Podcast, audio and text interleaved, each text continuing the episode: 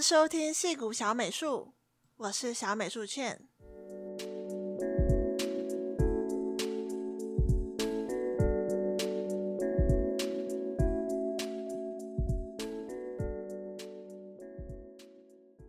Hello，大家最近过得好吗？我今天呢，想跟大家聊一个问题。四月时，我在论坛 Dcard 发表了一篇文章。叫做写给准大医生的一封信，关于选校与选系。让我非常意外的是，那篇文章有很多人收藏。我印象中之前看好像有三四百人，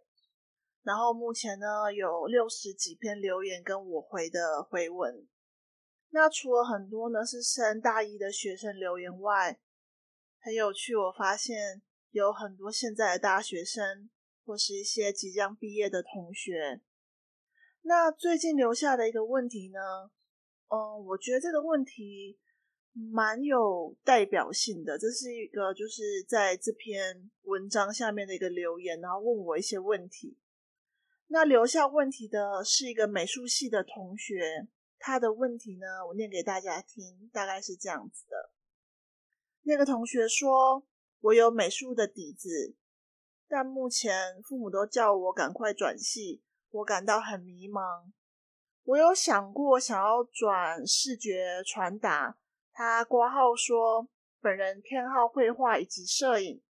可爬文后呢，发现台湾对设计很不友好，薪资低，一人当多人用，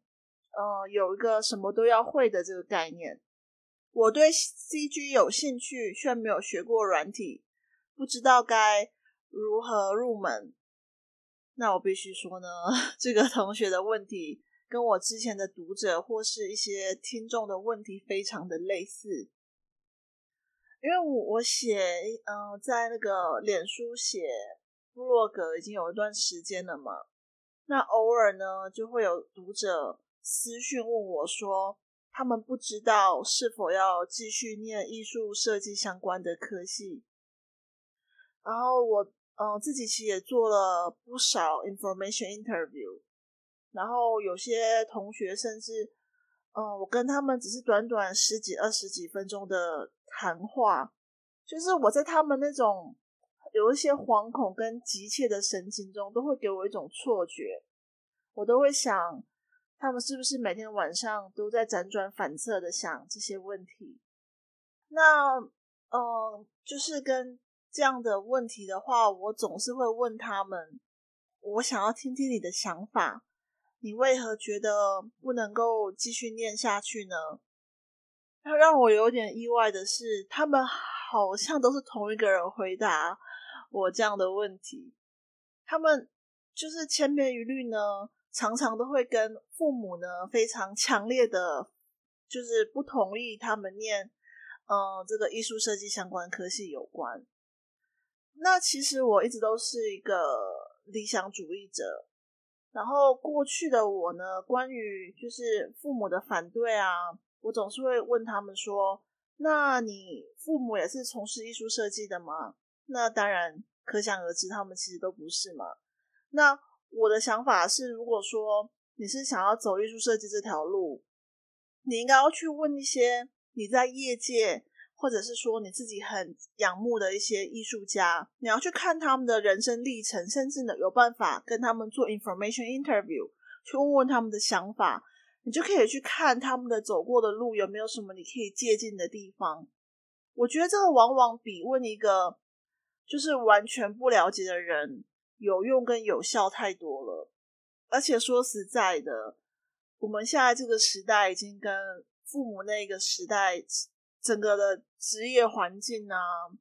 还有目前的一些新的科技，能够取代非常多的人力。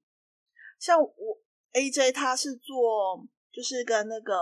machine learning 人工智能相关的领域，所以我其实常常会跟他聊这些，就是关于未来的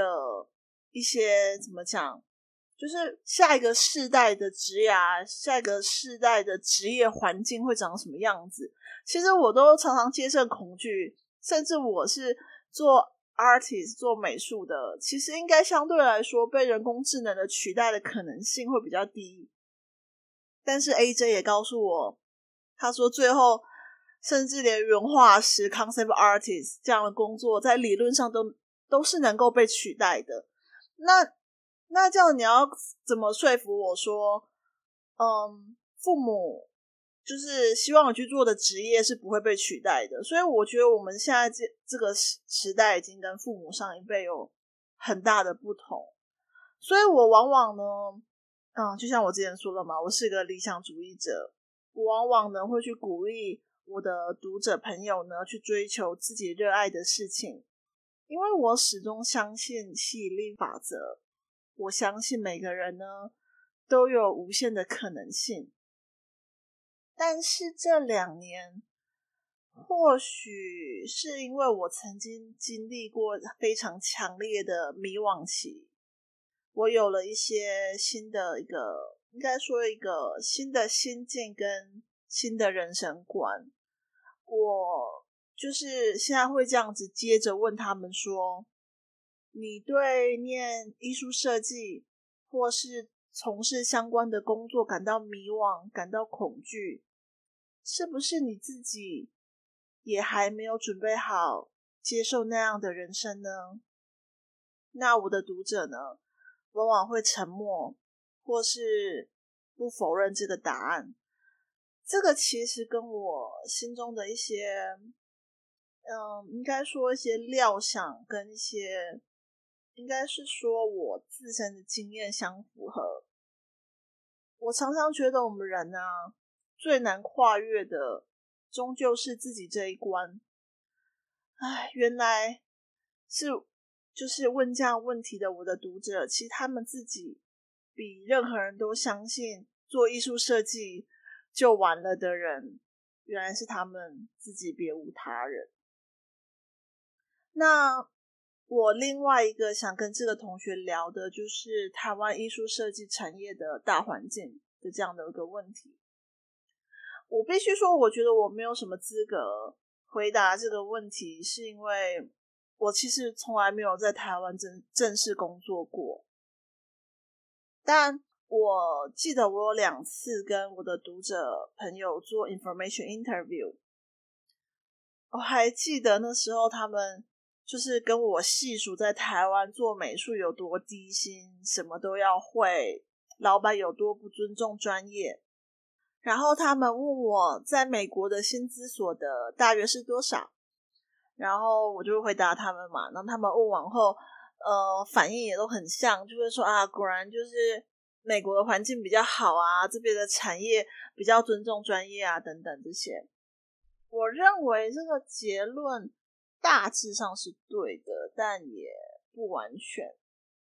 因为我之前有一边工作，然后一边在我母校 RIT 教书嘛。我记得那时候班上有两个同学，常常下课就来缠着我问很多问题。然后有个同学往往一直问说，他妈妈一直逼着他要转系，希望他转到工程啊、engineering 相关的科系啊，一直问我说：“哦，这个我以后如果想要做。”就是游戏啊，或者是想要去电影业的话，是不是就没有办法养活我自己，或是我没有办法入行什么？就会问我很多这样的问题，然后还会问我说：“那我会不会觉得我现在生活很辛苦啊？”这个其实你就会发现呢，在美国做艺术设计也是一件，嗯，其实有一些父母其实真的也是会担心，因为毕竟我必须说，嗯，虽然说。从从外面来看，就单就他的薪资结构来说，其实做艺术设计，如果你真的能够入行，或者是你能够真的打造一个属于你自己的事业的话，其实其实艺术设计的薪水并不低。那如呃想要了解的朋友可以去收听我的第二集。但是这个我觉得是有很大的一个幸存者偏差吧，应该这么讲，因为。其实，大部分想要走艺术设计的人，在美国是在大部分人想走，他们是想走，可很多人尝试过后就转行了。所以，就是在这个领域很久的人，其实他们就是是少数者，就是少数幸存下来的人，所以我觉得这个环境可能又跟嗯台湾不太一样，就是美国的一个艺术设计产业环境比较有一种赢者全拿的概念，就是你会生存下来的人就很少，那哦、能够生存下来的人相对来说薪资所得并不低。然后我还想分享我在一个 Portfolio Day 的一个见闻。就是我之前参加过几次，教授就是请我帮忙，有一些可以帮高中生做一些 portfolio review，然后给他们一些呃选校选系的建议。这样，我印象中很深刻，是有个小孩子是他妈妈陪他一起来的，然后我就看他的那个作品，我真的很惊艳，因为他只是高中生，可是我必须说他的作品已经做到，呃，如果你去申请一些。平面设计可能一些初阶的工作都是可以的，然后可是他只是高中生，然后他就告诉我说他真的非常喜欢做呃就是平面设计啊，或者是他在想要尝试一些互动设计的东西，然后他就是跟我聊这些，就是他要选哪个科系，可是他妈妈就在旁边一直问我说，哎，我我呃我知道你们学校有呃就是一些。很不错的一些理工的科系。那如果我女儿以后念你们学校，可不可以双主修或者是辅系这些？他说他很担心，因为他女儿很固执，只想要念美术相关的科系。可是他跟我说，他数学也很好啊，他觉得他如果能够双主修一个工程相关的科系的话，这样以后路会比较宽广。所以可以从这边可以看到很多美国的父母也是有小孩子以后就业的这个焦虑。然后他就一直跟我，他那个那个妈妈就一直告诉我说，他不希望他女儿去念纯艺术设计学院，因为美国这边有很多艺术设计学校，就是他整个学校都是跟艺术相关的科系。哦、那那我们学校的话是艺术设计比较有名，可是我们是理工学院，所以有很多应该是说比较综合的一个大学这样子。哎，反正就是跟大家分享。嗯，我在想就是。不管是在台湾或者是美国，客观来说啦，艺术设计都是一条比较少人走，然后也不好走的路。所以，我希望这个同学去，嗯，去思考的几个点，就是这是你的迷惘，还是说这是你父母的迷惘？我觉得你必须要去厘清这一点，很重要。那我嗯有三点想要跟呃这个同学讨论。第一点就是你的这个，你有提到你喜欢绘画跟摄影，那你的这个兴趣爱好有到热情的程度吗？我发现其实现在有很多，不管是在嗯我看很多文章啊，或者是一些 YouTube 的影片，大家都会教你说你必须要。去挖掘你的天赋热情，然后你要去追寻你的天赋热情，那你就会嗯达到你人生最大的可能性，你会很快乐什么的。其实我有时候并不是非常赞同，因为在这些论述里面，你会觉得天赋热情好像是你本身与生俱来就有的。那那其实我我认为不是。然后好像你如果去做你兴趣爱好有关的工作，然后你是你的热情的话，你你工作就会很快乐。那那其实我认为这也是不一定的。其实热情这个字叫 patient 嘛，patient 在拉丁文最古老的含义是英文叫做 suffer。其实 suffer 就是受苦啊，感到。煎熬折磨的这样的意的的隐隐的一个含义，所以其实我觉得热情像是一把火，你是有可能会烧伤你自己。如果说，嗯、呃，我举例来说，例如说你很喜欢画画，那只是觉得单纯的觉得画画很快乐，还是你会去看很多不同的 artist，然后你会想要精进你自己，不间断的在你的画技上，在你的美术基础上进步。那如果你没有这种持续强烈的想要创作的欲望的话，其实我必须说，那就不是热情。我举例来说，例如说，我很喜欢看电影，但是我并不会想要去写影评，我也不会想要自己写剧本，也不会想要去创作任何的影片。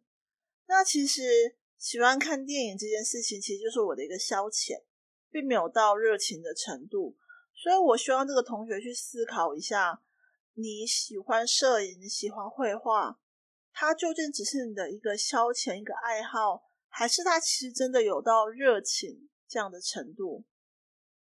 还有，我第二点，我想要跟这个同学讨论的是：你有没有思考过，你想要过什么样的生活？你愿意为这样的生活做哪一些牺牲？因为我必须说，我觉得人生很多的选择都可能有它那好的一面，可是也有那不得不牺牲去放掉的另外一面。例如，我大概是在念在美国念艺术的时候呢，想最后决定我想要走。呃，就是美国的娱乐业的美术，就是嗯，当时其实我并没有想得很清楚，我是想要走游戏业，还是想要走嗯特效动画业。我当时就是问了嗯身边认为可以问的人，然后也上网找了很多，就是有名的美术，他们其实都会有一些专访嘛。也会分享很多他们的历程啊，跟一些生命经验。然后我就去看说他们，呃，牺牲了什么？那我可不可以接受那样子的牺牲？我记得当时有一个我非常喜欢的美术叫苏 Jones，那他其实就有提到说，其实在他读就是艺术学院毕业之后的五年。他必须说，毕业毕业后那五年，他都非常挣扎，因为其实他做的任何工作，其实都像在打杂的，其实是跟艺术设计没有什么相关。然后他其实也很，呃，诚实的说，真的是非常难入行。那我当时还有问一个，哦，我们呃系上一个业界的老师，我真的非常崇拜他，一个叫 Angela 的老师。那他之前呢是在。Sony Entertainment 就是索尼娱乐做灯光跟特效总监，呃，而不是应该不是说灯光跟特效，应该说灯光跟合成总监。他做了非常多很厉害的，像是什么蜘蛛人啊，或是一些其他，反正就是很厉害的特效的一些电影。那我我其实有问他嘛，就是。呃，你你喜欢做特效业哪些部分？那哪些是你觉得，呃，是不得不面对的一些牺牲？那他就跟我说，他觉得一个应该说，嗯，上一辈的特效业的环境其实对女生并不是很友善，那也有非常多的加班。那他也因为这样子搬迁了很多城市。那他说。如果你想要有家庭的话，那可能会蛮困难的，就是因为加班，还有不断的在城市中迁移。那其实我后来也看了很多文章嘛，那大家也可以去看我第三集分享的，有一个有名的游戏美术，他分享他前几年很挣扎的一个职业历程。那我去看这些之后，我就会去思考说，嗯、我如果做这件我很想要、很喜欢做的事情当我的职业，那我可能要面对第一个很难入行，第二个职业可能很不稳定，第三我可能要不断的在城市中迁移，我很难就是定下来，也很难有家庭。那这些我可能要面对的牺牲，是否是我愿意的？那时候我就大概想了半年多吧，然后后来想一想，就是。就如同我说的，我是一个理想主义者，我就觉得没有关系，呃，人生就活这么一次，我我愿意去做。那你也可以去想想看，你想要的生活方式到底是什么？那如果说你选的这个职业有一些，呃，应该是说你去看看这个业界的人，他们分享的故事中，是不是有一些是你不喜欢的，或是以外人来看的话，是一个很大的牺牲。你必须要去问一问你自己，你愿意接受这些牺牲吗？那第三点呢，我想分享的是，我认为热情并不一定你要把它当一个职业，或者是说你很感到热情的这件事情，你并不一定要把它当你当做是你谋生的一个方式。我我一直认为啊，你把热情当做一个工作，其实只是人生众多选项之一。嗯，举我身边看过的一些人当例子来说，AJ 他有个同事，他是 Google 的产品经理，可是真的非常有趣。他礼拜一到礼拜五是产品经理，可是他六日的时候其实是一个天文学家。那时候我听到我老公这样说，就觉得哇，他居然是天文学家。然后他有一次呢，就是邀请我们到。就是湾区的一个天文探测站，然后就跟我们解释了好多，然后带我们参观啊，怎么观察这些星体啊，然后还跟我们聊到说他的指导教授是得过诺贝尔奖，好像是发现了一个木星上一个没有人发现到的卫星，然后跟我们讲好多，其实我其实听不太懂，因为都是跟天文物理有关，可是就可以在他眼中看到那种他对天文学。那种非常纯粹、纯然的那种热情。那他礼拜一到礼拜五是 Google 的产品经理嘛？那其实就是他谋生的一个工作。那其实他真正的热情是在天文学。那可能这个天文学没有办法赚到他想要的，嗯，就是我们说的俗俗气一点，赚到他想要的那一份钱。可是这是他，嗯，想要投身的事情。那我觉得这样子也很好啊，或是我也看过，嗯，那些 AJ 的朋友，他们平常呢是软体工程师，可是其实他们有各自自己的爱好，像有人就是非常的擅长，呃，假日的时候到就是做 camping 啊，做各种很极限的一个攀岩，那。我觉得这其实都只是你人生的一个选择。如果你认为做艺术设计赚不到你想要支撑的生活，或是赚不到你稳定、你认为的稳定的生活的话，那你又是一个喜欢稳定的人，那我想你可以找一份你觉得可以稳定谋生的工作，那你还是可以深耕你对绘画、对摄影的热情。这其实并不冲突，其实最终都是要回归到。你是谁？你想要过什么样的生活？你人生的顺位是什么？那最后呢，我还想跟大家分享，呃，应该说，我以前在台湾的时候，我发现很多人的想法都蛮局限的。我记得我大学的时候，身身边的人呢，嗯、应该说身边的同学朋友吧。大部分人都在追逐毕业后看起来很好找工作的科系，那对大学毕业或者是说研究所毕业，千篇一律的想象就是找一份稳定长久的工作，甚至一些比较叛逆的，像我这样子去走读一些艺术相关科系的人，大多大多数的我们对未来的想象也都是要在一个公司。或者是工作室下工作，当然，当然，我也曾经是这样子想的。那呃，如果有人是在追我在呃脸书专业的部落格的话，会知道我大概一两年前曾经非常非常的迷惘。应该说，当时我就是第一次感受到，我赚的钱其实支撑不了。我跟我老公想要的那个生活吧，应该这样讲一些。毕竟我我想人生的一些目标，你会随着你的年龄、你的心境，也有不同样的转变。我曾经非常的迷惘，也非常的痛苦。那我想这个可以做一集跟大家分享，我当时是是如何的迷惘，然后是如何后来想想通吧，应该这样讲。我记得那时候我真的到处去面试。然后嗯，想要找一些业余的教书的工作。那我其实那时候面试面了一年多，然后才发现其实我薪水也增加不了多少，然后就感到很痛苦，然后想要想那当时想要找一些兼职的教职，又一直碰壁。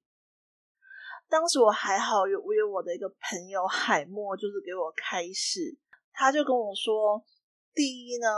你这样子去，因为当时我会这么迷惘，是因为我想要生小孩嘛，然后就跟我老公有很多的争吵。然后其实其实追根究底，就是我们想要教养孩子的，想要投注的资源是不一样的。那当时我的朋友呢，就跟我开示说。你这样子，你们两个对这种金钱的跟投资在小孩身上的这种追逐是没有尽头的。然后他也告诉我说，而且他觉得我这样子只是想用换工作这样的方式去增加我的薪资，是一件非常愚蠢的方法。然后我就说，哦，怎么会愚蠢？我觉得，嗯，换工作对我来说就是最快可能可以增加薪资的一个方式啊。他就说：“你想想看，你从一个 A 工作换到 B 工作，其实你追根究底，你还是在卖你的时间呐，你是用你的时间去换钱呐。”然后我说，就忽然听到他这句话的时候，我忽然觉得醍醐灌顶哎！你可以这样讲说，对我，我从 A 工作换到 B 工作，不是一样吗？就是就是用你的专业跟你的时间去换取金钱。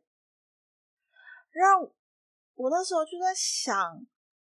然后就问他说：“可是我想不到有什么更好的方法。那我我以前教过书，那我是不是应该，嗯，就是工作之余去教书呢？”然后他就说：“你傻，你教书也是一样，是嗯，用你的时间在换钱啊，那有什么不一样？”他说：“你这两个做法都非常蠢，就是你没有办法去 scale it。”嗯，scale 应该说它没有办法产生一个规模经济。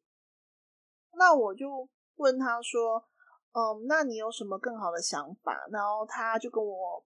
呃、因为我这个朋友海默啊，真的其实也是一个蛮优秀一个人，之前也在一些很大的一些服装品牌当设计师，但后来他其实是自己开设了一个网店，也做得非常成功。嗯，在那个 Poshmark 上面有嗯五十多万的分享，也是一个非常成功的一个网店，然后也可以变成现在变成他的一个正职这样子。他就跟我说，他做这个网店呢，嗯，就就不是完全是用他的时间，但是他的经营是需要时间嘛，也就需要他这些多年来的一些产业的经验，还有他自己摸索的一些经验。但他的网店一旦做成了，就有办法。嗯，开就是有像杠杆的那种感觉，就是他可以，就是网店在那边就可以这样子帮他赚钱。然后他就跟我说，呃，不过像他开设这个网店呢，他也是花了大概五年的时间才做到现在这个规模。那他说前一两年呢是几乎没有赚钱的。那其实我想，这其实是跟你。要养成任何专业都是一样的，例如说，我们要在我们的专业里有一些底气，其实也至少都要花四五年的时间。然后他就跟我分享很多怎么做啊、行销啊，怎么做一些网络上的社群的经营啊，怎么做一些产品服务啊，或是一些课后呃不是课后服务，应该是说买了产品之后的一些额外的附加价值的服务，那真的是一个。那时候，当时我跟他聊两三个小时，真的是觉得得到人生的启发。哎，当时真的是得到人生的启发。然后他就跟我说：“你不可以一直想，就是如果说你真的想要有金钱上的突破的话，你不能一直想着你只能用你的时间去换钱，你必须要想你怎么用你的专业去为更多的人创造价值，而这个价值呢，是可以被规模化的。”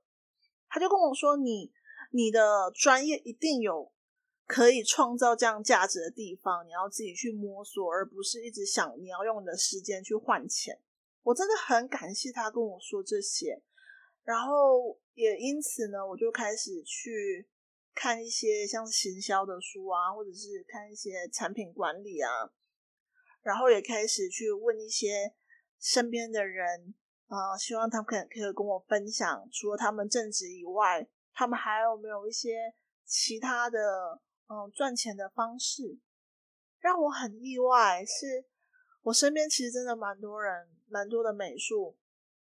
除了他们的正职外，多或多或少都有自己的 side hustle，就是有一些他们嗯，应该说其实都是跟专业相关，但是呢，能能够利用这个专业呢，赚取额外的金钱的方式，嗯，那我自己呢，也其实也做了很多功课，跟在网上的一些论坛啊，或者是一些网上的一些课程的研究，那我自己归类有大约跟我相关的有十八种。可以规模化用艺术设计赚钱的方式，那我希望在下一集也跟大家分享。那这是今天大致的分享。如果你觉得对你有帮助的话，希望大家能够到 Apple Podcast 为我打新留言，或者是如果你觉得很害羞，也可以到脸书专业或者是小美术信箱留言给我。你们的任何一句话，任何一点鼓励，都是我继续经营这个节目的动力。非常非常的谢谢你们。那就希望大家有美好的一天。我们下次再见，拜拜。